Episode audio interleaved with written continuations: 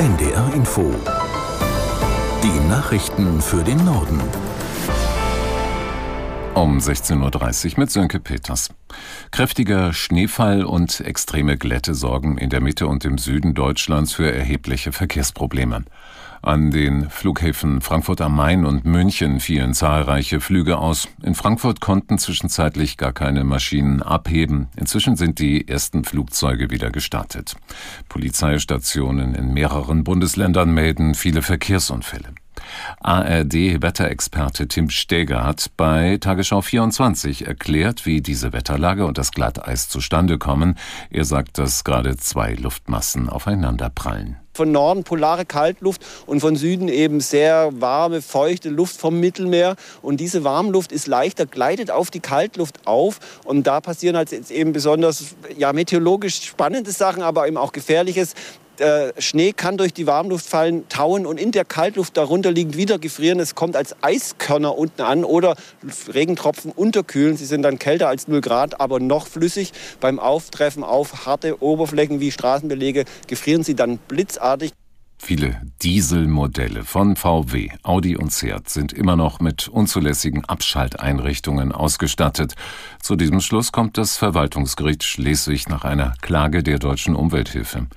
Aus der NDR Nachrichtenredaktion Laura Jahnke. Die Umwelthilfe hat gegen eine Entscheidung des Kraftfahrtbundesamtes geklagt. Das hatte zahlreiche Dieselfahrzeuge trotz unzulässiger Abschalteinrichtungen freigegeben. Für die Behörde reichte es aus, dass die betroffenen Modelle mit einem Software-Update nachgebessert wurden. Das sieht die Umwelthilfe anders und das Gericht gibt ihr Recht. Betroffen sind 62 Fahrzeugmodelle. Die wurden nach dem Dieselskandal nachgerüstet, unter anderem mit sogenannten Thermofenstern. Sie regeln die Abgasreinigung des Motors temperaturabhängig. Die jetzige Entscheidung ist Verwaltungsgerichts Schleswig nennen die Umweltschützer ein Paukenschlagurteil. Millionen Dieselautos müssten nun stillgelegt oder auf Kosten der Hersteller mit einer neuen Abgasreinigung ausgestattet werden. Der Volkswagen-Konzern hat angekündigt, Rechtsmittel einzulegen. Bis zu einer endgültigen Entscheidung könnte es noch Monate oder Jahre dauern. Eine von Katar und Frankreich vermittelte Medikamentenlieferung für israelische Geiseln, die von der Hamas festgehalten werden, ist auf dem Weg in den Gazastreifen. Medienberichten zufolge ist ein Flugzeug aus Katar kommend bereits in Ägypten gelandet.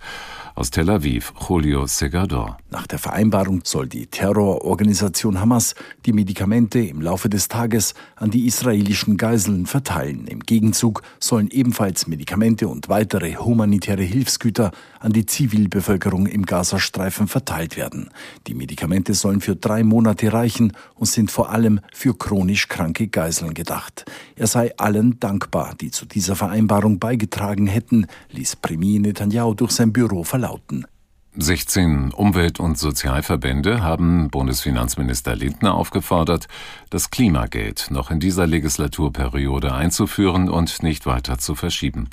In einem offenen Brief argumentieren die Unterzeichner, sie hätten sich für die CO2-Bepreisung nur unter der Bedingung eingesetzt, dass die von den Bürgerinnen und Bürgern gezahlten Beitbeträge über ein Klimageld zurückerstattet werden.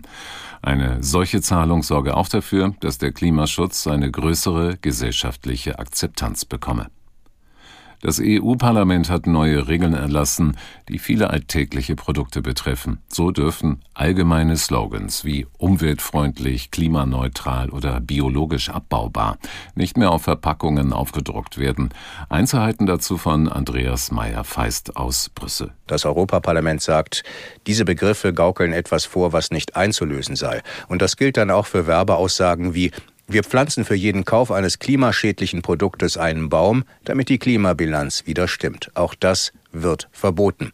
Dafür soll man in Zukunft auch seine Alltagsgeräte länger behalten, weil sie nicht mehr absichtlich so gebaut werden dürfen, dass irgendwas schnell kaputt geht und man das dann nachkaufen muss. Zu kurze Haltbarkeitsangaben sollen ebenfalls der Vergangenheit angehören, aber auch die Aufforderungen, ein Zubehörteil nach einer bestimmten Zeit auszutauschen, obwohl es noch funktioniert. Die Bundesregierung hatte eine Ernährungsstrategie mit dem Titel Gutes Essen für Deutschland beschlossen. Ein Ziel ist, dass es mehr Bio- und regionale Lebensmittel in Kantinen und Mensen gibt. Insgesamt will die Regierung erreichen, dass pflanzenbasiertes Essen eine größere Rolle spielt. Kinder stehen im Fokus. Sie sollen in Zukunft auch weniger Fett, Salz und Zucker zu sich nehmen. Der Batteriezellenhersteller Northvolt hat sich endgültig für den Bau einer Fabrik im Kreis Dithmarschen in Schleswig-Holstein entschieden und entsprechende Verträge unterschrieben. Die Fabrik soll 4,5 Milliarden Euro kosten und Ende 2026 in Betrieb gehen. Aus Heide Jonas Salto. 3000 Arbeitsplätze sollen entstehen, eine Million E-Batterien pro Jahr produziert werden. Noch ist der Bau der Fabrik aber nicht beschlossene Sache. Zwei wesentliche Entscheidungen stehen aus. Die beiden vom Bau betroffenen Gemeinden Lohe-Rickelshof und Norderwörden müssen noch zustimmen. Sollten die Gemeindevertreter jeweils mehrheitlich zustimmen, dann setzen auch die Bürgermeister ihre Unterschrift unter den Vertrag mit Northvolt. In der vergangenen Woche hatte die EU-Kommission zugestimmt, dass der Bund und das Land Schleswig-Holstein das Vorhaben mit rund 902 Millionen Euro Fördermitteln und Garantien unterstützen dürfen. Das waren die Nachrichten.